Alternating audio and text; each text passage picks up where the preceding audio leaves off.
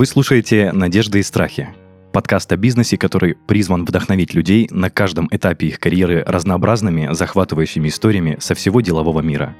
Меня зовут Денис Беседин, я бывший владелец франшизы маркетингового агентства, и каждый выпуск ко мне приходят предприниматели и рассказывают, что за история стоит за их бизнесом.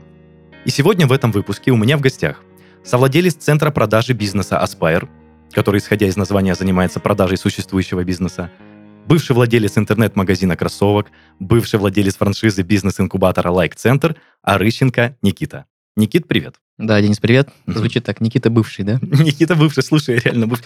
Это часть пути, никто здесь не бывший. Ну что ж, друзья, снова очень интересный гость, очередная прекрасная история становления человека как предпринимателя. И, Никит, давай начнем с того, что как и когда в тебе появилось желание стать предпринимателем. Когда я устал тусить, я учился в техникуме на электрика, и эм, денег не было, да, родители давали там совсем маленькую часть денег, а я не умел зарабатывать.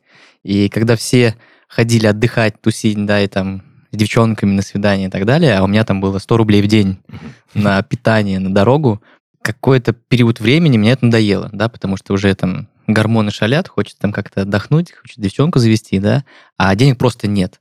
И тут выбор идти на работу, на работу, куда я ничего не умею, да, либо придумать как мы говорили, какой-то схематоз, да, ну, в хорошем смысле, того, чтобы заработать денег. И как раз у меня есть брат, который постоянно говорил, что надо делать бизнес. А, единственный способ заработать большие деньги – это бизнес, а я как бы считал, что бизнес – это точно не мое. А, я такой творческий чувак, который не хочет сидеть в офисе, да, там, кричать на сотрудников, это вообще не мое. Но когда понадобились деньги, я к нему пришел, а он как раз вот занимался там товаркой, он продавал через сайты там часы, всякую вот мелочевку, ерунду. И я к нему как-то пришел домой, говорю, я ему позвонил, говорю, Артем, мне нужны деньги. Он такой, что случилось? Я говорю, да ничего не случилось, просто хочу зарабатывать.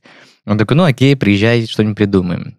Это было не так, чтобы он какой-то там бизнесмен, да, и он сидел там в Мерседесе, он также сидел в одной однокомнатной квартире с своей девушкой, да, и мы представляли, что мы крутые бизнесмены. Я к нему приехал, и вот мы за вечер выбрали там товар, который продаем, нашли у кого заказать его, сделали сайт, настроили рекламу, и как бы первые шаги мы сделали. Угу. Слушай, то есть ты изначально, уже когда учился, не рассматривал себя как человека, который работает в найме? Когда я учился, я был уверен, что я не буду точно заниматься бизнесом. Это единственное, в чем я был а, уверен. Даже не так? буду, да. Я был уверен, что буду какой-то творческой профессии, про найм вообще не думал, то есть мне было безразлично. Но когда я впервые в жизни столкнулся э, с наймом, я понял, что работать, ну, как бы точно не мое. Надо что-то придумать рано или поздно. Не, подожди, ты так сказал, уходить. работать точно не мое. Наоборот, ты, ну, точнее, не наоборот, а работать по найму. Работать по найму на кого-то, да. Работать мне нравится, но на кого-то не нравится. Потому что э, постоянно говорят, что делать и как делать. Хотя мне кажется, я знаю, как лучше и что лучше. Но это, наверное, неотъемлемая часть мыслей каждого предпринимателя. Ну что ж, давай тогда потихонечку приступим к твоей истории, с чего ты начинал, а, твое общение, я так понимаю, с братом, и с чего все началось, э, весь путь становления, с чего начался тебя как предпринимателя? Вообще, наверное, началось все с видосиков на Ютубе от э, бизнес-молодости. Был такой вот э, тренинговый центр большой по России. Я случайно наткнулся на YouTube, и мы с братом как раз залипали на их ролики, потому что они сделаны очень круто. Они дают реально классный контент, но это старые видео там. Это как какая-то мотивашка, типа, или... Эм, в том-то и дело, что они соединили в себе и мотивацию, и бизнес-знания. Да, есть такой термин бизнес-интеллект. То есть насколько человек, как предприниматель, обладает интеллектом, который способен принимать решения в бизнесе, да, там в виде финансов, маркетинга, продаж или чего-то еще, управления. И у них было преподнесено все таким образом, что есть и как раз мотивашка, да, и есть сложные бизнес-инструменты, которые преподаются таким простым языком мы тестировали разные ниши. То есть постоянно тестировали, я тебе как-то уже рассказывал, да, что есть два подхода ученого и дилетанта. В чем отличие? Да, это дилетант э, совершает ошибку, думает, блин, не получилось, отстой, меньше энергии стало, да, он думает, окей, ну давай еще раз сделаю, пробует еще раз, не получилось, третий раз не получилось, и он сдается, потому что, ну, блин, ты же не будешь бесконечно это делать. А ученый понимает, что для того, чтобы сделать результат, например, в бизнесе, надо тебе 10 попыток, 10 разных бизнесов.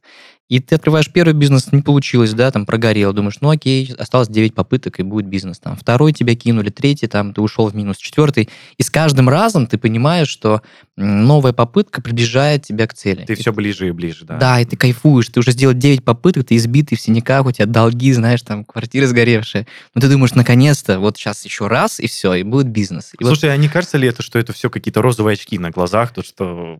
А вдруг не получится, а вдруг десятый раз все-таки не выстрелит? Да, но есть эффективное мышление, неэффективное. То есть, если, допустим, а, Бога образно не существует, но вера в него мне помогает, например, быть сильнее, да, или там чувствовать себя увереннее. Окей, я буду верить в Бога, потому что мне это просто эффективно. Да, то же самое здесь. Если это эффективно мыслить, хоть даже 20 попыток, надо просто мыслить так, как эффективно. И ты все равно к чему-то придешь. Да, да. да. Ну и так. И вы начали тестировать нишу. Просто в начале э, нашего био ты сказал, что ты приехал, э, грубо говоря, вечером к брату, и вы определились с конкретной нишей. Да. И э, это определение было посредством тестирования некоторых, я Ну, это было очень смешно. Знаешь, как мы выбирали нишу? Мы просто сидели, а что бы продавать? Ну, давай продавать там часы. Окей, давай часы. А что еще можно? Давай блокноты. Причем интересная история с блокнотами.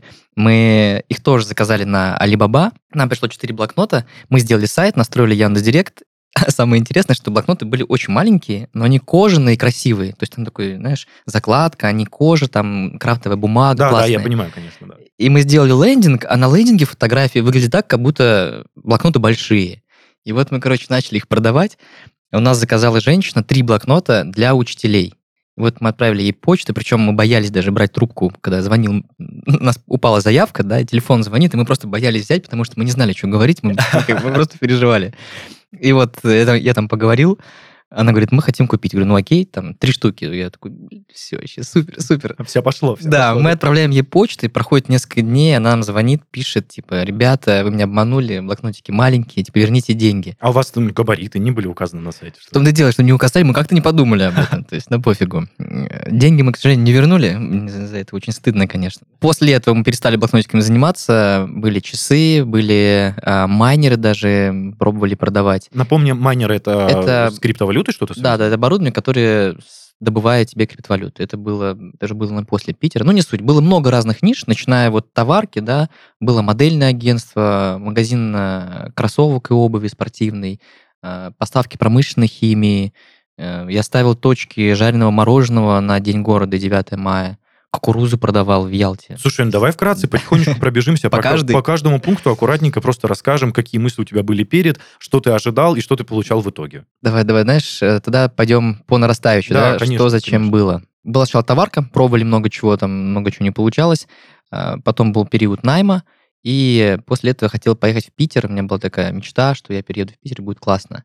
Но если нас кто-то слушает из людей, кто хочет переехать в Питер, пожалуйста, задумайтесь, стоит ли вам переезжать а в Питер. А что такого в Питере, подожди? Слушай, в Питере, э, вот выходишь ты в Краснодаре на улицу, да, идет дождь, ты берешь зонтик и все, ну, ты, логично, ты в безопасности. Да. да. В Питере ты выходишь на улицу, берешь зонтик, и дождь тебе льет сверху, снизу, сбоку, слева, и он просто отовсюду. Ты не можешь никак от этого Какой-то ужас. Да, переезжаем в Питер, и как раз вот была вот эта бизнес-молодость, тестирование опять ниши. Я думаю, надо что-то делать, надо чем-то заниматься. Опыта в бизнесе нет, в найме там только в общепите нормальный.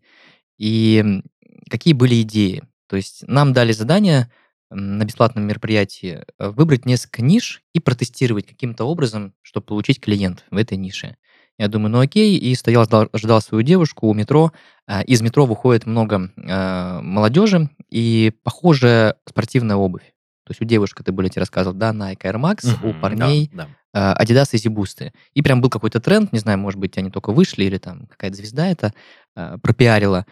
Я думаю, вот, ну как бы люди выходят, один и тот же товар. Скорее всего, он часто портится, его покупают еще раз, да, потому что Питер, дождь, слякоть, э, тем более молодые ребята, скорее всего, они там изнашивают обувь очень сильно. Я думаю, окей, ниша найдена, надо теперь просто протестировать спрос, есть ли клиенты в этом. Я захожу на Авито, нахожу объявление по доставке кроссовкам, делаю на 100 рублей дешевле, выкладываю то же самое. Не закупая товар. Не закупая этом. товар, да. А, за день я получаю около 8 заявок, и я клянусь, я думал, что все, как бы, я посчитал, что маржинальность одной пары обуви 1000 рублей, 8 тысяч рублей в день, э, в месяц, да, это 260. Я думаю, все. Вот, вот оно, то вот самое. Оно, да, я ничего не сделал, я просто выложил объявление на Авито, я думаю, я богат. Это большое, конечно, заблуждение. А, после этого я думаю, окей, надо как бы закупать товар или искать поставщика. Хотел найти сначала поставщика, который даст на реализацию, это казалось нереально. Поэтому пришлось закупать товар. Денег у нас не было, эм, и времени заниматься, я был, работал официантом, заниматься кроссовками, работать официантом было нереально, потому что я работал с утра до вечера, приходил, вырубался, просыпался, опять работаю. То есть все, заниматься некогда. Мы идем с девушкой э, в банк, я беру кредит, кредит мне не одобряют. Я думаю, блин, как бы печально. Беру девушку, веду ее в банк, нам одобряют кредит 40 тысяч рублей, нам этого не хватает. Я иду в второй банк, беру на нее еще 20 тысяч рублей, это 60 тысяч рублей. Отчаянные вы ребята. Да, увольняюсь с работы, что вообще мне казалось это немыслимо. То есть тогда мне казалось нормально, типа, почему нет, да, увольняюсь нормально. А сейчас я думаю, ну это бред. То есть так нельзя, ты в другом городе, ты с девушкой, да, ты берешь кредиты, и ты еще увольняешь с работы просто потому, что тебе пришли заявки на Авито. Ну, Слушай, небольшое отступление. А как вот э, твоя девушка отреагировала, что ты ей предложил взять на нее кредит? Она, ну, верила в это, в, в твою идею? Да, да, она, я из-за того, что она была со мной и видела постоянные попытки, да, она, я, и причем когда я что-то сгораюсь и хочу что-то сделать, все вокруг люди должны об этом знать, я всем рассказываю, все как бы в это верят. И, ну, она доверилась тебе вот так. Да, я ее убедил. Это мой такой первый инвестор. Второй после мамы. Так, берете вы кредит в банке. Увольняюсь с работы, да. отправляю деньги поставщику э, и ждем. Нам звонят люди, мы говорим, что окей, у нас обуви нету, но партия идет, если вы подождете, мы сделаем вам скидку. А многие люди соглашались, типа, окей, конечно, подождем, 10%, почему нет? А, проходит неделя, проходит еще несколько дней, мы пишем поставщику, он не отвечает. Я потом вбиваю название компании, у которых мы заказали, и слово «мошенники», «накидалово», ну и так далее. Да, То есть вы наткнулись ну, на накидал, грубо говоря, да? Да, да. Оказалось, у них большая группа в Инстаграме, большая группа ВКонтакте, накрученные отзывы. То есть очень все профессионально сделано, причем все, там... Это большой все мыльный пузырь да, получается? Да, то есть там у них только в Инстаграме было 140 тысяч с чем-то там Слушай, 140 тысяч – это немалая цифра. Прям. Да, то есть, понимаешь, каждый день сколько людей они как бы обманывают, а причем все было очень четко. То есть трек номер скинули, документы, какой-то договор мы что-то там подписывали. Оказалось, это все... Ну, я же не знал ничего. Отправил деньги, подписал какую-то бумажку, ну это же бред. А на самом деле там всякая ерунда написана. Короче, проходит время, а, обувь не приходит, я с каждым днем понимаю, что ну как бы все. Когда нашел еще, что это мошенники, я там сел и думаю, ну приплыли. Да, у меня кредит э, на девушку, слава богу. Уволился с работы, я в другом городе, есть надо, платить за квартиру надо, что делать вообще? Вот расскажи чуть-чуть про это состояние, то, что ты опустил руки, что с тобой было, как ты мыслил в этот момент? Было грустно минут 15. То есть ты грустишь сначала, думаешь, как все плохо, и тут же начинаешь генерировать идеи. То есть бессмысленно находиться в том состоянии, которое там тебя угнетает, да, это не делает тебе лучше. И тут же начинаешь думать, окей, что делать? Вот есть, у нас есть э, данные, да, как, не знаю, в компьютерной игре. Вот данные, у меня есть там девушка, я в чужом городе, у нас есть кредит, есть какая-то ниша, да, вот есть клиенты, что с этого можно слепить. И ты садишься и думаешь, окей, как нам это скомпоновать, что-то из этого придумать. А, появилась идея, что, возможно, на рынках в, в Петербурге будет э, поставщик да, обуви, который даст нам на реализацию, либо с кем-то мы договоримся. Я поехал по рынкам, говорил, что я хочу закупить оптом, продаете ли? Оказалось, много поставщиков продают оптом.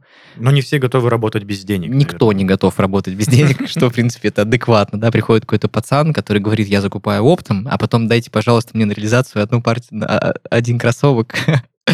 Я ходил договаривался с поставщиками, чтобы мне дали две э, пары обуви, чтобы я мог отвести клиента, заработать какие-то деньги, вернуть эти деньги, да, и забрать документы. Я хотел оставить паспорт и взять э, на реализацию. Одного поставщика мне удалось уговорить, у меня была доставка на вечер, я взял у него кроссовки, поехал к девушке, которую нужно было доставить, причем захожу в квартиру, для меня это было все в новинку, то есть представь, да, э, я вообще не знал, как люди будут реагировать, нормально ли, привозить кроссовки в квартиру кому-то. То есть вообще, как это будет выглядеть? Типа, я буду стоять, она будет мерить. Ну, типа, что... Ну, короче, ты переживал сама ситуация, как из да. всего. а если захочет как-то онлайн, у меня кассы нет. Ну, короче, много всяких дебильных страхов, но когда ты в состоянии неизбежности, ты делаешь. Есть вообще такое даже мнение, что человек делает только тогда, когда не может не делать. То есть почему в институте все диплом откладывают на, там, на самый последний момент, да? Потому что ты весь год можешь не делать, а когда у тебя остается месяц, ты не можешь не делать. И ты поэтому начинаешь как бы приступать к этому. Тут то же самое, когда ты не можешь не сделать, ты там делаешь все возможное. Ну вот я приехал к ней, отдал я эти кроссовки, она померила, такая, ну спасибо, дают мне деньги. Я помню, выхожу в подъезд и просто стою, да, там у меня тысяча рублей маржинальности. Ну, то есть там где-то 3000 рублей чек, 2000 кроссовки и 1000 рублей у меня остается. Я думаю, офигеть, какая простая модель. Я просто выложил на Авито, пошел на рынок, взял этот кроссовок, отвез в точку Б, получил тысячу рублей. Вообще изи, думаю, ну круто. Надо это повторить много-много раз. Ну, вот потихонечку мы начали так торговать кроссовками. Сделали сайт, сделали соцсети, настроили рекламу. И ты работал с тем же поставщиком, который тебе на рынке доверился? Да, ну, я потом находил еще других, они давали потом отсрочку, потом разрешали э, брать и через несколько дней деньги отдавать. Образно ты приходишь, берешь там 6 пар кроссовок, да, через 3 дня, допустим, ты за них платишь. Вот. Эм, Был такой вот проект. Слушай, так а с кроссовками э, тебя не устраивала вот в целом доходность этого всего дела? Почему ты от него ушел? Почему не начал развивать дальше? Тут такое дело, что мне кажется, основная причина смены деятельности в бизнесе – это когда у предпринимателя просто пропадает живой интерес к этой нише, когда он просто ему надоело. Но зачастую молодые предприниматели совершают ошибки, они думают, что пропал интерес, потому что просто вот сложились обстоятельства. Хотя на самом деле интерес пропадает, потому что люди сталкиваются с большими сложностями, как им кажется, хотя на самом деле это смешные сложности. Там в некую яму попадают, с которой не могут выбраться и думают, плохая ниша. Мне это надоело, мне это неинтересно, и меняют сферу деятельности. Хотя на самом деле это просто кризис, кризис развития бизнеса, который нужно пережить. Первые шесть месяцев задача бизнеса просто выживать. То есть не факт, что он будет приносить доход, Да. просто чтобы он жил. Если ты прожи- продержишься полгода на плаву, твой бизнес, да, то есть великий шанс того, что твой бизнес будет существовать. Если первые полгода ты не прожил, то там 99% там ты все, человек перестает Слушай, работать. Имеет место быть такая теория, конечно. Да, потому что сталкиваешься с проблемами с сотрудниками, ты сталкиваешься с маркетингом, ты не знаешь, где брать клиентов, ты ничего вообще не знаешь, что Просто можешь пе- перегореть, наверное, Да, да. И потом в принципе, надоедает. наверное, что случилось у тебя с кроссовками? Ты перегорел, понял, что это не твое? Да, и Питер а, накладывает некий отпечаток, потому что я пришел домой, и, ну, представь, да, с этими баулами ты таскаешься, с огромными мешками, и однажды я пришел домой и говорю, все, мне надоело, там, холодно, надоел мне Питер. И девушка говорит, давай уедем в Ялту. Я такой, давай, говорю, когда? Он говорит, завтра. Я такой, окей. вот это у вас решения принимались? прям Уехали. Прикинь? пальцев. Реально, уехали. На просто. следующий день На следующий день. Просто Офигеть. все вообще вот так оставили и как бы уехали. Никому не сказали, ни друзьям, просто уехали. Потом созвонились с ним, мы в Ялте, все. Вообще странно. Но это мы были молодые, активные такие, знаешь, там было пофигу, было приключение. Причем мы уехали в Ялту вообще почти без денег. Я, я работал аниматором, опыт, в смысле, был работа аниматором. А, Я нашел на Авито объявление, где требуется в детскую комнату аниматоры, позвонил, говорю, нам нужны ежедневные выплаты, и мы готовы выезжать. Все, там была женщина-владелец этого бизнеса, говорит, окей. Все, мы выезжаем, у нас тут же зарплата полторы тысячи в день на каждого, ну, я и моя девушка. Ну, это про Ялту мы говорим сейчас. Про Ялту, да. Мы просто оставили, уехали. Без денег там, ну, буквально было, не знаю, может, максимум тысяч десять. Мгм. Буквально вот на еду, на дорогу и все. Вот. И работали там аниматорами.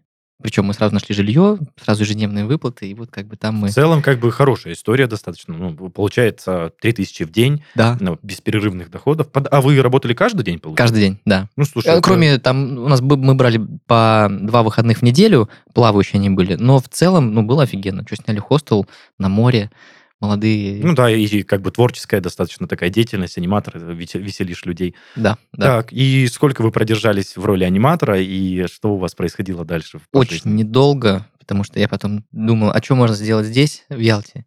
И я увидел, что все кукурузу продают. Я закупил кукурузу, оказалось, что нужно какой-нибудь специальную чан, у нас этого ничего не было. Я взял портфель, фольгой внутри обложил, сварил кукурузу, положил в портфель эту кукурузу э, и пошел по городу, ну просто... Просто по городу, не на пляже, а именно по Ну, городу. попробовал на пляже, на пляже оказалось, что ходят такие же ребята, и у них как бы там все это схвачено. То есть ты не можешь ходить тоже предлагать, предлагать кукурузу или там чебуреки, потому что вот есть территория, где свой а, человек... там даже поделено все. Да, да, то есть ты не можешь ходить просто предлагать. Слушай, вот это, конечно, морской бизнес, вот этот вот. Я тоже подумал, сейчас приду, будет там толкать. И пришел ко мне человек, как будто мы, знаешь, наркотики продавали. Он ко мне подошел, слушай, дружище, типа так нельзя, тебе надо отсюда уйти. Я говорю, почему? Ого. лучше уйти. Я такой, ну, хорошо. Вот. И ходили по городу, продавали кукурузу, никто не покупал. и Я подумал, слушай, надо что-то придумать, какую-то замануху. Маркетинг, нужен маркетинг. Мгм. И я говорю девушке, э, иди вперед, люди идут на нас, например, да, а ты иди вперед и кушай кукурузу. Они будут видеть, что ты кушаешь кукурузу, я буду как раз предлагать тебе сразу же. Слушай, Ну, это было идеально, на самом деле. То есть, понимаешь, большой поток людей. Я говорю, кукуруза, ну, то есть кричу, типа, с горячей кукурузы никто не покупает. Идет передо мной девушка в пяти шагах, грызет эту кукурузу, и я сзади иду и говорю, кукуруза, и люди подходят и покупают. и начи- и да, начинали и приобретать? начинают покупать. То есть, казалось бы, маленькая деталь, насколько как бы все меняет. Слушай, прикольно, прикольно. Да, но это было, конечно, очень геморройно, сложно, там, и варить ее, носить, все остальное. Мы недолго этим занимались. В Ялте мы прожили месяц. То есть прожили месяц вот в таких вот условиях, там что-то какие-то подработки. Потом понял, что, окей, отдых закончился, потому что по факту это был некий отдых. Да? До этого была такая борьба. Вот. Мы решили вернуться обратно в город Волжский, в наш родной город. И я там опять была череда разных ниш, которые мы тестировали. Мы когда приехали, я занимался сайтами, там делал сайты на заказ, рекламу, ну, какой-то фриланс. И ко мне девушка как-то приходит и говорит, я давайте запустим модельное агентство. Потому что для меня модельное агентство это вообще непонятно. То же самое там пойти сделать железную дорогу. Да? Ну, слушай, как... да, это как бы и обучение, и показы, грубо ну, говоря, ну, и фотосъемки. То есть, и как ты отнесся к этой идее? А, я сначала говорю, ну, слушай, я в этом ничего не понимаю. Она говорит, ну, ничего сложного, ничего сложного нет. Я говорю, ну, что, никак ничего сложного. Она раньше была моделью, да, она говорит, вот смотри, есть несколько преподавателей, образно, а, у тебя есть визажист, у тебя есть там стилист, э, фотограф, э, там, имиджмейкер, ну и так далее, uh-huh, да, там 8, так. допустим, преподавателей. У тебя есть пространство, которое, которое ты арендуешь по часу, да, собираешь, допустим, там людей, клиентов, которые приходят тебе на час, на два, и ты проводишь эти занятия. То есть она мне это объяснила, я думаю, ну, блин, вроде все просто. Ну, типа, да, модель прозрачная. Модель прозрачная, uh-huh. да, деньги есть. Мы находим это пространство, мы делаем группу ВКонтакте, сразу сайтик, и начинаем расклеивать эти А4 баннеры, что модельное агентство А-Models, мы так назвались, начинать деятельность в городе Волжском. Надо было провести кастинг, мы сидели, вот там такое пространство было интересное, мы сидели в пятером, там разные были ребята, мы пригласили. Эм, ну, у нас был фотограф, визажист, я, моя девушка и, и владелец этого пространства. А расскажи в двух словах, как нашли преподавателей и сотрудников твоих. Эм, ну, Даже... просто посредством отбора объявлений. Нет, в основном это были, не-не-не, это были какие-то знакомства, связи, потому что она работала уже моделью, у нее были фотографы, визажисты тоже были. А, ну то есть чуть-чуть знакомства все-таки То есть все, кто был с нами, да, вот в этом проекте участвовали, это все какие-то наши вот бли- ближний круг. И мы настроили рекламу, да, начали приглашать э, девушек от 10, если не ошибаюсь, до 16 лет. У нас был... Не взрослые, то есть... Возраст. Да, ну, я имею в виду ну, не до взрослые. 16. Ну, понял. До 16 лет. А какая была идея? То есть просто, типа, делать модельное агентство мне непонятно, мне интересно. У нее же была идея, чтобы обучать... Вот почему с 10 до 16? Потому что э, примерно в этом возрасте у девушки складывается, да, вот как раз... Эм, Самомнение. Да, да, многие паттерны поведения. То есть она учится одеваться, да, она учится краситься, она учится говорить, у нее появляется гормон, она должна правильно там перед парнями себя вести и так далее. И мы посчитали, что было бы здорово сделать такой обучающий центр, который помогает молодым девчонкам вот как раз стать такими леди, да, которые умеют краситься, потому что, допустим, есть девочки, да, там 10-11 лет, которые школьницы, но они выглядят просто ужасно. Ну, и парни то же самое. То есть жалко, что в школе нет, допустим, каких-то каких базовых вещей, которые обучают, да, и поведению, внешнему виду, и там, ну, мышлению. Наша современная школа имеет отдельного, э, точнее, требует отдельного внимания, разговоров. Да, Давай вернемся к модели. То есть вы обучаете, грубо говоря, девочек, зарабатываете с этого деньги, ну и как бы получаете себе, платите преподавателям и аренду. Да. И нас... в итоге это работало? Это работало. Очень недолго, как и многие мои проекты. Почему это работало недолго? Эм, в один момент, когда а, у нас был второй поток, то есть мы первый поток набрали, и у нас не очень получилось. То есть мы там пришло, не знаю, человек 20, наверное, на этот кастинг. Причем это было все очень странно, да, приходит много там... Что мы не ожидали? Пришли люди, а, девочки с родителями. То есть мы, я почему-то думал, что будут приходить просто дети. Ну, слушай, возрастная категория не позволяет приходить да, без родителей. А я об этом не подумал. А я работал вожатым много раз, и я понимал, что с детьми ну, будет элементарно с ними взаимодействовать, это все организовать изи. Пришли с родителями. Я думаю, так. И как бы людей стало очень много, да, в зале. То есть там мама, папа, допустим, кто-то еще приходил. И вот там человек 20 было самих э, девочек, кто хотел учиться. Какая модель была? Она приходила, мы ее фоткали, э, задавали некоторые вопросы, и все, и как бы прощались. Потом нужно было их обзвонить и сказать «Здравствуйте». Причем я звонил родителям. Я звонил родителям, говорил «Здравствуйте, ваша девушка там такая-то, такая-то прошла кастинг, нам она подходит, обучение стоит столько-то, там, если покупаете на несколько месяцев, будет дешевле. Все. В обучение входит вот это, вот это, вот это. Диетология, фитнес, там, фотография. Как бы мы получили там, не знаю, 3-4 оплаты, ну, короче, очень мало. То есть расходы вообще не отбили. Я думаю, так, в чем был нюанс? А посмотрел фотографии потом со стороны и увидел, что мы выглядим реально как дети какие-то. То есть я в этой белой рубашке, худой, маленький, да, там девушка моя такая же, а, фотограф у нас тоже очень такого возраста был. То есть мы визуально не походили вообще на людей. Не вызывали доверия. Абсолютно. Наверное, да? То есть абсолютно. То есть если даже сейчас это увидите, думаю, смешно. Что я придумал? Я позвал своего друга, Андрея, если он меня слышит, у него компания «Папа Бургер», а, а он очень высокий, статный, моего возраста, но он такой прям взрослый чувак. Ну, взрослый постарше выглядел более крепкого телосложения. Да, наверное. да, он прям вот дядька такой, знаешь. Я говорю, Андрюх, одень, пожалуйста, пиджак, белую рубашку, туфли, будет еще один кастинг, просто приди, с нами посиди, позаписывай. Ну, просто сиди, пиши что-то, ты можешь вопросы задавать. Делай себя серьезного вообще чу- чувака. Он такой, вообще без проблем. Второй кастинг, когда мы проводили, я уже знал, что будут родители, да, я знал, что они будут, э, вот, нужно какой-то официоза добавить. Мы вывели на проектор э, презентацию, мы даже сделали, чтобы вообще было все супер круто. Вот, и второй раз прошло все как бы замечательно, потому что у нас было меньше было вот этого хихоньки-хахоньки, потому что поначалу для нас это было развлечение. В, в итоге сколько было ключевых заявок? То есть оплат, оплат. А, Мы набрали группу, две группы по 10 человек, могу сейчас ошибаться, э, то есть по 10 человек в группе. Стоило занятие у нас 4000 рублей, а, но если оплачиваешь там... Я просто не помню всю модель, но Ну, как, по э, каким-то слушай, скидкам. ценники это не совсем сейчас важно. Я хотел сказать, что вот то, что ты придумал, э, более серьезное отношение, это, сработало. Это да. сработало. Я хотел просто подчеркнуть, что э, твоя креативность, что в кукурузе, когда вы продавали, Да. ты впускал вперед человека, который ест кукурузу, что приглашение более серьезного статного человека, который вот выглядит, эм, как вызывает, как, ну, доверительно выглядит, скажем так, это все срабатывает. Это здорово на самом деле. И э, почему ты пере- перестал и отказался от идеи развивать дальше модельное агентство? Потому что я думал, что этим будет заниматься девушка. У меня есть другие задачи. Она тем более того хотела. А получилось так, что я раз за разом присутствую на этих занятиях. Меня окружает куча девушек, да, ну, правда, девушек там 10, 11, 12-летних. А Вот эти преподаватели, имиджмейкеры, вот этот фотограф постоянный. И я приходил в это пространство, где проходили занятия, и меня постоянно что-то спрашивали. То есть только девочка подойдет, то фотограф говорит, у нее что-то линза не работает, то там кто-то опаздывает. Я понимал, что мне совершенно неинтересно там находиться. Ты не в своей тарелке. Абсолютно. И я подхожу к девушке, говорю, слушай, там, Алена, мне, мне это не интересно. То есть это был твой проект, я тебе помог запустить, дальше ты сама. Она такая, а мне тоже не интересно. Да ладно. Вот я так же, да ладно.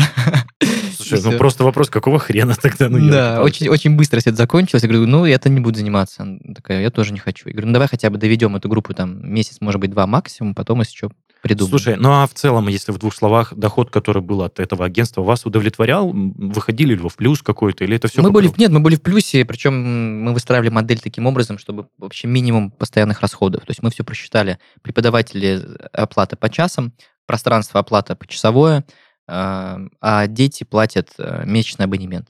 Все, мы просто посчитали модель, что нам Ну да, слушай, выгодно. разовых каких-то крупных расходов на аренду, получается, не было, и все, зарплаты учителям. Ну, слушай, это здорово, здорово. Но деньги все равно как маленькие, смешные, но в тот момент, в принципе, хоть любые деньги были. Классно.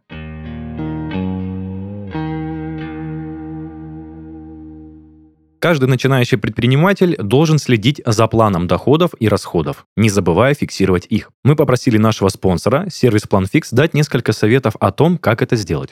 И вот его следующий совет. Пользуйтесь системами аналитики. Чтобы организовать внутреннюю жизнь своего бизнеса, нужна понятная и четкая аналитика. Необходимо контролировать бюджет, фиксировать потраченное время, средства и другие ресурсы. А как предпринимателю отслеживать столько важных и сложных процессов? Ответ есть у PlanFix. Сервис предоставляет функцию аналитика, с помощью которой ты сможешь вести удобную и понятную статистику и всегда быть в курсе доходов и расходов своей компании. Также можно настраивать аналитику под свои задачи. Это, например, отследить доход по конкретному клиенту или вести учет о времени работы сотрудников для расчета заработной платы. Наводить порядок в данных и отчетах можно, не закапываясь в запутанные системы и цифры. Ссылка на сервис будет в описании, а в следующем выпуске еще больше советов от нашего спонсора.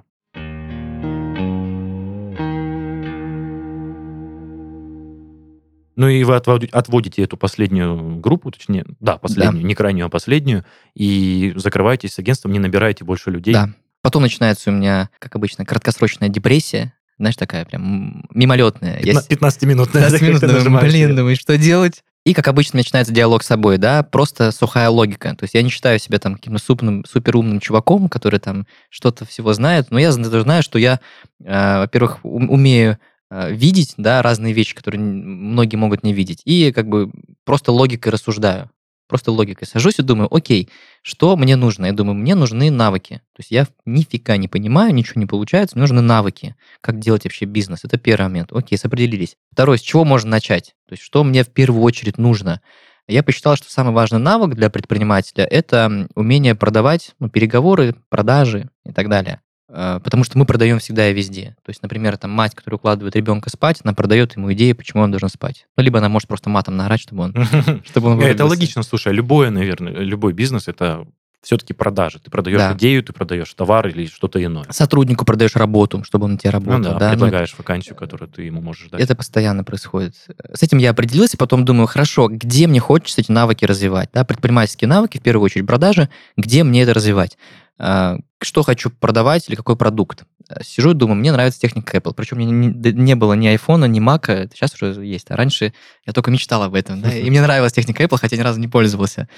Я думаю, ну, все понятно, все, депрессия прошла, э, гипотеза есть, надо зайти на HeadHunter, найти менеджера по продажам техники Apple, задружиться с собственником этого бизнеса, и вот ему там помогать, и он будет меня обучать. В принципе, ну, это очень логично. Я считаю, что если нас слушают там молодые там, ребята, кто хочет делать бизнес, блин, самый лучший способ – это пойти либо помощником, ассистентом, да, к предпринимателю, либо просто устроиться в такую компанию, где ты можешь взаимодействовать с предпринимателем постоянно, и он тебя будет обучать. Это самый идеальный способ. Ну, то есть научиться. Научиться, так. да. Нахожу компанию Just Apple, думаю, Apple, значит, все хорошо. Эм, Менеджер по продажам, надо как бы ехать. Звоню, не читая, причем объявление серьезное, просто не, я увидел, что заголовок менеджер продажам компанию Just Apple. Все, меня это устроило, мне достаточно.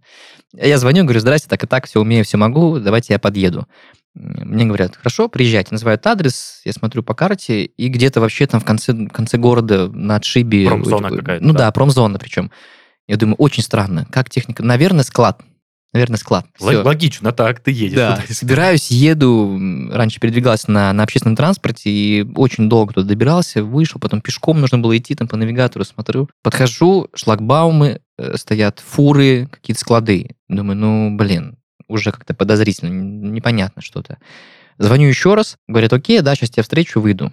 Думаю, ну, давай, ладно. Выходит парень, э, моего телосложения, такой худенький тоже, моего примерно возраста, в робе, в мазуте, ну, прям работяга, такой Ну, работяга. то есть Стивом Джобсом там не пахнет. Да вообще не пахло, ни капли. Там было далеко до Стива Джобса, всему, что было вокруг. Он меня проводит, я думаю, блин, лишь бы вот этот чувак был просто каким-то парнем, который случайно взял телефон, случайно ответил на телефон, а там есть крутой кабинет, крутой руководитель, который сейчас все мне объяснит, Так, расскажет. так, так. Мы заходим в этот какой-то корпус, э, там все выглядит ужасно. То есть старое промышленное здание, да, где облупленная вот эта вот штукатурка, где темные кабин- коридоры с мигающей лампой, вот это все. Так, так, так. Мы заходим в кабинет, сидит там девочка, это оказалась его жена. В кабинете, чтобы ты понимал, да, весь сюр ситуации.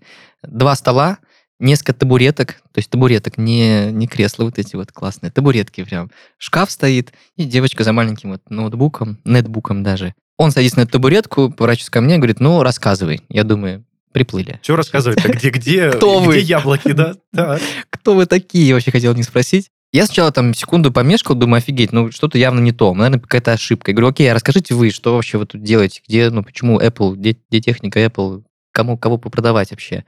Они, конечно, поугорали, они говорят, какая техника Apple, ты что?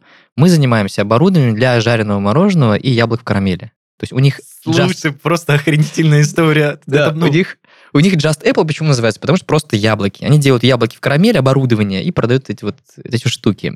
Я сидел, думал, офигеть, вот это я, конечно, лоханулся. Просто потратил столько времени, ну, все зря. Потом думаю, ладно, ну раз я здесь, надо как бы на максимум про- провести это Ну, время. Тебя пригласили, точнее, ты захотел туда идти именно менеджером по продажам. Да, правильно? да, Ну, то есть да. в целом этот запрос удовлетворял тебя, точнее, предложение удовлетворя- удовлетворяло твой запрос. Но не совсем в полном объеме, но... Но на самом деле, вот э, это не вот удивительно, что я получил то, что мне нужно было, а не то, что я хотел. То есть я хотел попасть в компанию, где продают э, оборудование Apple, да, технику Apple, и обучаться бизнесу, а попал в другую компанию как раз гораздо лучше, потому что мы с Антоном прям взаимодействовали постоянно. а, я- то есть ты остался там и... Да. я там остался. Ну, впоследствии, что случилось, да? Мы когда пообщались, я начал спрашивать какие-то ключевые показатели. Я говорю, сколько у вас человек в компании? Он говорит, трое. Я, моя жена и Нурамин сварщик. Я такой, ладно. А какие цифры вообще? Он говорит, ну, в среднем у нас выручка 300 тысяч. Я думаю, блин, конечно, мало, капец, но окей. А я говорю, откуда продаете, как вообще все это выглядит? Он говорит, мы выкладываем на Авито объявление, нам приходит заявка, мы собираем вот эту вот тележку для жареного мороженого для карамели и продаем. Я думаю, окей, а часто звонят? Он говорит, мне нужен сейчас менеджер, потому что я не успеваю. У меня просто есть там 30 заказов в очереди, я просто не могу их сделать. Я думаю, да ладно. Типа, как так? То есть настолько нету конкуренции в этой нише, что люди, которые хотят купить оборудование для жареного мороженого яблок в карамели, просто некуда обратиться. Вот Они одна компания. ждут, они да. ждут, да, они готовы ждать. Я такой, прикольно, слушай, а что если, да, набрать штат, сделать маркетинг, сделать презентажки, сделать там и так далее, и так далее, то, естественно, компания будет расти. Все, он мне предложил работать с менеджером продажам, причем с смешной зарплатой, что-то там было 20 тысяч рублей, какой-то процент, я посчитал, что это вообще, то есть ничего там не заработаю. Но подумал, что, наверное, это может перерасти в нечто интересное. Вот, я соглашаюсь, и мы начинаем работать. Э, Очень быстро, активно. У нас так получилось такой тандем, что Антон занимался только производством, я занимался только коммерческой Прода- частью. да. Не только продажами, то есть коммерческой частью полностью. Это, это дизайн, это маркетинг, это продажи, э, финансы. Финансы я не трогал, были на Антона. И мы классно очень разделились обязанности, занимались э, каждый своим блоком и очень быстро начали расти. То есть у нас не было такого, что нужно... Я не говорил ему, он не говорил мне. Мы просто брали и делали. То есть я видел, я пришел, сел в офис, он мне дал ноутбук, там была CRM-система, он говорит, вот тебе заявки, все, больше ничего нет. Работай. Работай. Слушай, ну знаешь, даже немножко не пахнет наймом. То есть ты как будто бы пришел и не совсем как в офисе сидел, от тебя зависело развитие компании. Я поэтому и согласился. То есть я увидел, что мне не будут говорить, что да как. Я смогу приложить свои какие-то знания, свою, свою энергию, мы сможем вырасти. И я сразу с Антоном наговорился, говорю, Антон, давай так, если мы будем расти, и будут появляться новые сотрудники, я бы хотел им тоже расти. Мне не интересно быть там менеджером. Он такой, без проблем, посмотрим, как, как что будет. Все, мы начали работать, я начал обрабатывать заявки, потом я не успевал. Я говорю, ну давай наймем человека. Он такой, давай. Все, я причем нанял человека, да, у нас появился двое.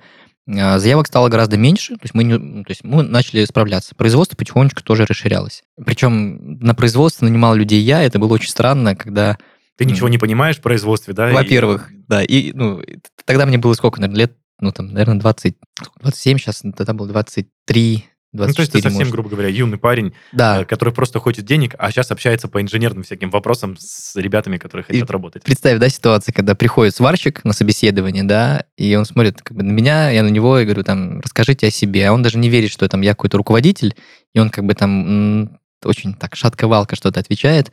И оказалось очень сложно находить людей, в принципе, которые что-то умеют. У нас была такая задача на производстве сделать, чтобы каждая бизнес-единица да, должна э, осуществлять минимум две функции. Ну, например, да, если это сварщик, то он должен еще там гнуть трубки. Если это мебельщик, то он еще должен там электрикой заниматься. То есть мы настроили так производство, чтобы один человек отвечал за две как бы разные функции, чтобы они могли меняться. Ну, это долго объяснять, но, в общем, это было эффективно. И что оказалось? Приходят там дядьки 40 лет, там 50 лет, да, там какой-нибудь мебельщик. Я его спрашиваю, окей, что умеете? Он говорит, я мебель собирал. Я говорю, хорошо, какие еще навыки есть? Он молчит. Я говорю, ну, подождите, ну, что-то вы же еще за 40 там лет, сколько там, трудовой стаж, там, 20 лет у вас, 30 лет, вы же по-любому что-то еще научились. Он говорит, нет, только мебель. Это не может быть. И на мое удивление оказалось, что если приходит сварщик, он всю жизнь сварщик. Он ничего больше не умеет, вообще ничего. То есть приходили разные ребята, мы их нанимали. Если вкратце, что у нас получилось? Я там проработал чуть больше года. За год эм, мы выросли до трех с чем-то миллионов выручки месячной. Это месячная выручка. А приходил 300, да, в 10 раз рост. Я там был коммерческим директором, у меня был руководитель отдела продаж, у меня были менеджеры, у меня был э, дизайнеры, бухгалтер, ну, то есть полностью... э, Это всё благодаря твоим весь- усилиям. Весь отдел. Слушай, это благодаря нашим усилиям, потому что если говорить, что мои, э, это может так звучит все, но очень многие вещи мы делали вместе все-таки, да, Антон, я вообще не погружался в производство, он не погружался в коммерцию, и это позволяло нам расти. Потому Но, что тем не- если... слушай, тем не менее, результат впечатляющий. То есть, Да, но если бы не производство, мы бы ничего не продавали. ну, конечно. да. Потому что закупить оборудование нельзя. Его не было просто. Вот, мы запустили франшизу, продали 7 франшиз. э, Причем тоже было удивительно. Мы такие, сколько будем ставить? Давай 300, давай, все. Продали первую франшизу. Потом такие, давай подороже. Давай, сколько? Давай 600. Давай 600. Продали за 600. Потом такие, «А давай сделаем несколько пакетов, и будет у нас VIP-пакет. Я такой, ну давай. Сколько VIP-пакет? Он говорит, лям. Я такой, да ты что, гонишь? Что за лям? А там просто на тележке как бы Ну, и сайт, ты просто типа, передаешь э, процесс производства, грубо говоря, что делать, как продавать. ну да, как бы за миллион. Я такой, давай полтора вообще. Он такой, слушай, ну как бы полтора уже жирно, давай. И мы, короче, сошлись на миллион двести, и э, шли, заявки, и мы одному клиенту просто говорим, вот есть VIP-пакет, там миллион двести, он такой, окей.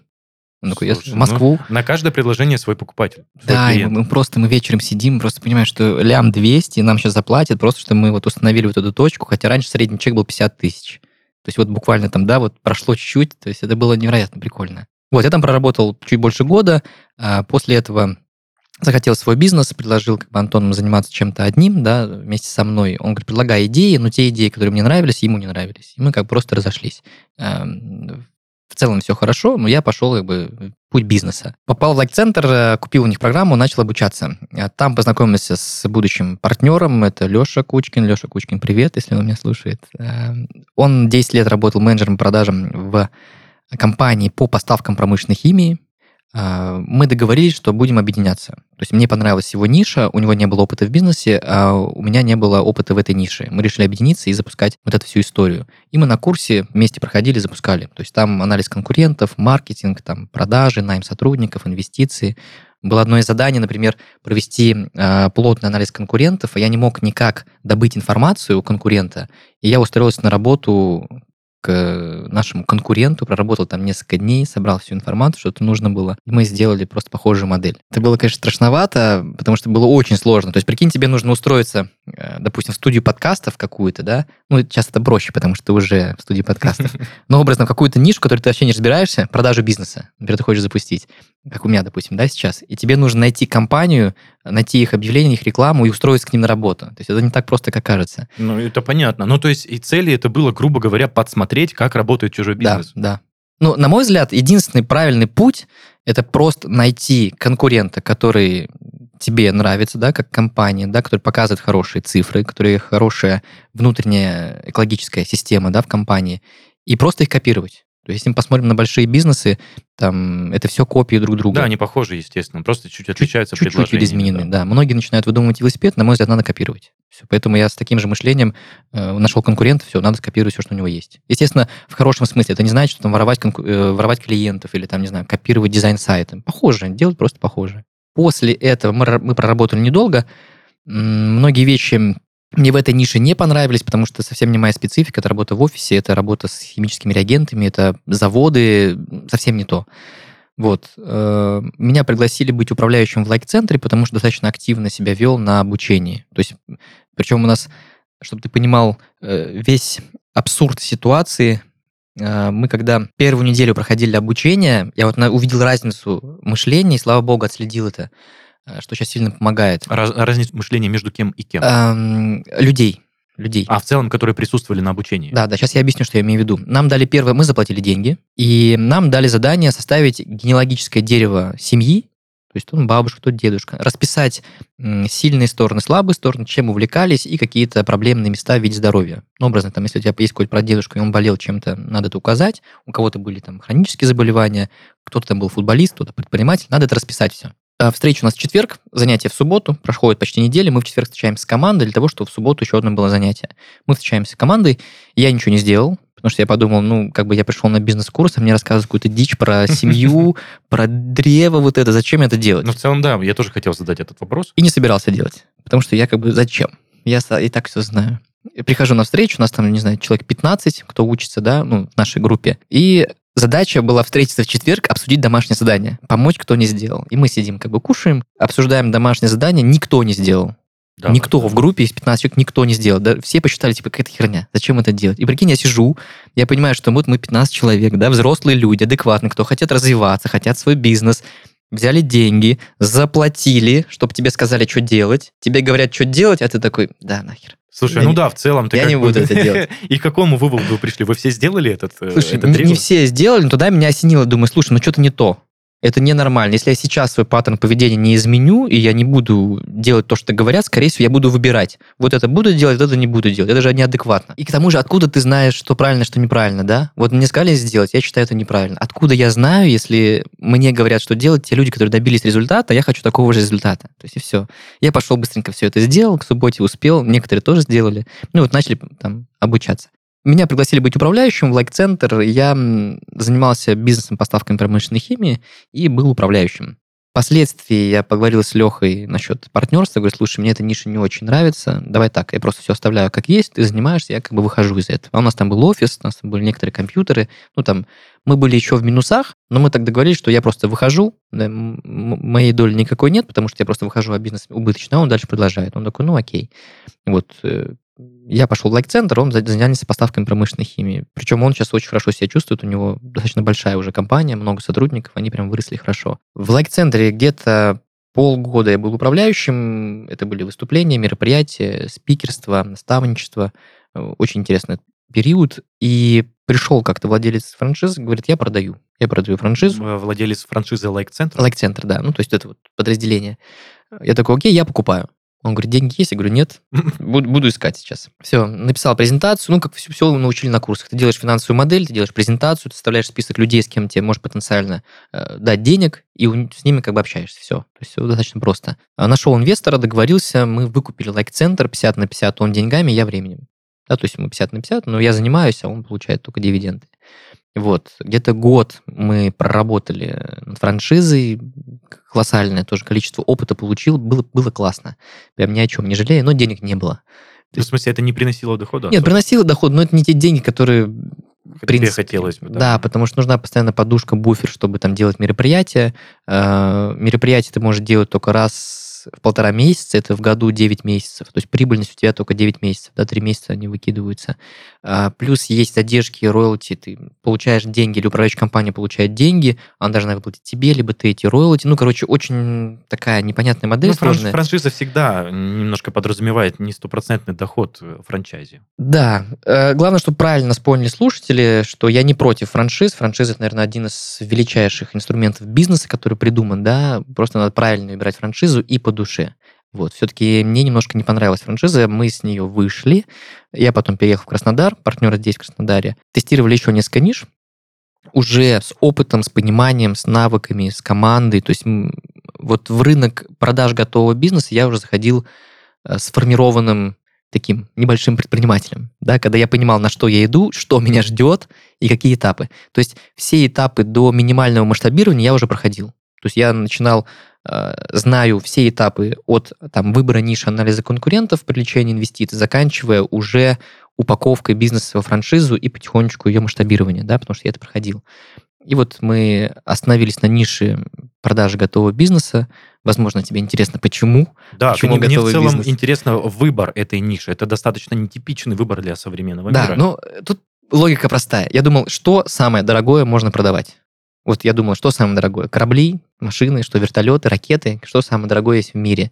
И реально сидел просто размышлял об этом. Острова, э, но пришел к идее, что, наверное, самое дорогое это компании. То есть самая дорогая там какая-то покупка в твоей жизни может быть теоретически, да, это, это какой-то большой бизнес, там, типа Apple, да, потому что дороже ну, я не знаю, что может быть дороже. Ну, в принципе, да. Автомобили, Самое... квартиры, это все немножко э, блекнет на фоне ну, готового, да. готовой компании, покупки готовой компании. Вот. И я подумал, было бы здорово торговать компаниями, да, продавать компании, потому что это большой чек, это интересно, и у предпринимателей большая боль, они не понимают, как продать бизнес. Вот, допустим, да, у тебя есть ресторан, тебе надоело, ты хочешь выйти из ресторана, но ты не знаешь, как его продать, как структурировать сделку, как найти покупателя, как передать данные. Ну, то есть очень много нюансов.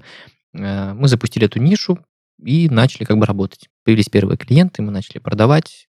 И вот сейчас компания по продаже готового бизнеса, и немножко мы занимаемся еще привлечением инвестиций. То есть нам обращаются инвесторы, которые хотят проинвестировать деньги в разные там инструменты, начиная от готового бизнеса, заканчивая там, не знаю, займами под залог недвижимости, например. Образно у человека есть там 5 миллионов, он не знает, как с них получать доход, что сделать лучше. И мы предлагаем разные варианты, которые может проинвестировать. Слушай, это интересно, это прям реально ну, крутая бизнес-модель. Можешь вкратце рассказать, во-первых, сколько, э, какое время ты уже проводишь э, с компанией Aspire, и, э, ну, доволен ли ты доходом, который она приносит? Сколько? Второй год идет, мы занимаемся этой сферой. Доходом Слушай, ну деньги хорошие, но я недоволен. Ну, то есть постоянно мало? Постоянно мало. Потому что как только начинает доход расти, увеличиваются потребности, у тебя появляется новая цель. Да, и жизнь э, предпринимателя, она такая от цели до цели, не теряя энтузиазма, да, поэтому э, сколько бы я там не получал, мне всегда хочется больше и масштабней, потому что нету пока масштаба, это достаточно очень узкая ниша, это как, не знаю, эксклюзивный перетяжник там, не знаю, каких-нибудь дорогих кресел каких-нибудь. Да, то же самое продажа готового бизнеса, эту историю сложно масштабировать. То есть ее нельзя вывести на мировой рынок, нельзя сделать франшизу. Хотя есть попытки у других компаний, но все-таки я думаю, что это та ниша, которая сложно очень масштабируема. Поэтому в этом есть некое недовольство. Есть в голове очень много разных проектов, которые планирую запускать, делать и там реализовывать в ближайшее время. Это связано с компанией Aspire? Нет, это новое направление. А, даже так. Ну, я просто хотел вкратце поинтересоваться, что у Да. тебя по планам. Не чувствуешь ли ты то, что компания Aspire является каким-то очередным как бы перевалочным пунктом в твоей жизни? Не хочешь ли ты ее дальше развивать до каких-то огромных масштабов? Слушай, ее до огромных масштабов нет, но мы сейчас меняем фокус внимания на крупные чеки. То есть раньше мы могли брать в продажу типа там шурму, не знаю, салон красоты маленький, да. Сейчас крайне редко я беру такие бизнесы, если это только прям, не знаю, очень классный какой-то там проект. В основном мы берем крупные чеки. Это начиная от там 50 миллионов рублей, всякие заводы, предприятия, фабрики, склады, коммерческая недвижимость. То есть у нас есть там, не знаю, винодельни по несколько миллиардов, да, которые мы продаем. Да, это там совсем другие суммы. Это, эта сделка может идти, не знаю, наверное, 5 лет. Там клиенты может А, искаться. даже так. Наверное, я не знаю. То есть крупные чеки мы такие пока не продавали. Самое крупное это было вот э, Таманский квас в Краснодаре, э, производство кваса мы продавали 30 с чем-то миллионов. Вот. А, Поэтому меняя специфику вот на более крупный чек и инвестиции. То есть мне крайне интересны инвестиции. Это крипта, IPO, это продажа доли компании, это займы. Все, что связано с пассивным доходом и увеличением капитала. Это вот что мне сейчас крайне интересно. Слушай, Вот. здорово. Ну, реально классная история, Никит. Реально как бы такой опыт э, слушаешь. Вроде бы как все на лайте происходит, но если ты погружаешься вот в эти все траблы, которые у тебя возникали, ну, немножко волосы даже дыбом встают на голове. Ты это так легко рассказываешь, но мне кажется, когда ты был внутри этой, этих всех передряг, ну, это была немножко жесть. Но очень здорово, что все-таки ты не опускал руки, не терял энтузиазма и шел, шел и продолжаешь идти к своей цели. Да, но мне кажется, знаешь, как вот по поводу энтузиазма, что а, это же прикольно, ну, когда ты просто живешь по жизни с неким получением удовольствия, что бы ни происходило. То есть случилось что-то плохое, это ты не начинаешь горевать, а думаешь, ну, прикольно, такое событие, оно и плохое, а, ну, принимаешь вот таким, какое оно есть. И ты легко очень начинаешь жить. Потому что когда появляются сложности, ты их тоже принимаешь, думаешь, ну окей, такая ситуация, надо ее решить. А когда появляется там что-то хорошее, ты также и радуешься. Поэтому в таким мышлением очень легко просыпаться утром, засыпать вечером и, в принципе, достигать каких-то результатов.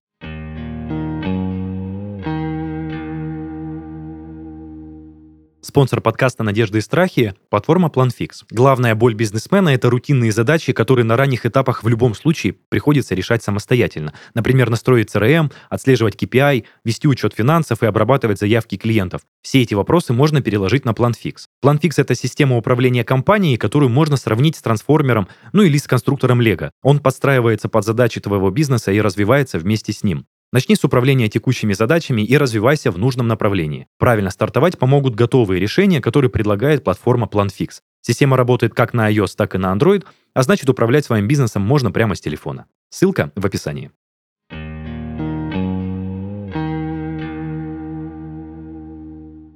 Ну что ж, друзья, это был подкаст «Надежды и страхи», его ведущий Денис Беседин. Сегодня у меня в гостях был э, на данный момент совладелец э, центра продажи готового бизнеса Aspire, Никита Рыщенко. Мы тебе в любом случае, Никит, желаем успехов, не останавливаться на своих Спасибо. дос- достигнутых целях. А, Человек, который всегда смотрит с позитивом на любые сложившиеся ситуации, скажем вот так. И что ж, друзья, подписывайтесь на нас в социальных сетях, слушайте нас на всех музыкальных платформах, обсуждайте нас на всевозможных площадках. Ну и если вы хотите стать гостем нашего подкаста, пишите нам на почту heysobachka.redbarn.ru. Всем пока-пока. Счастливо. Thank you.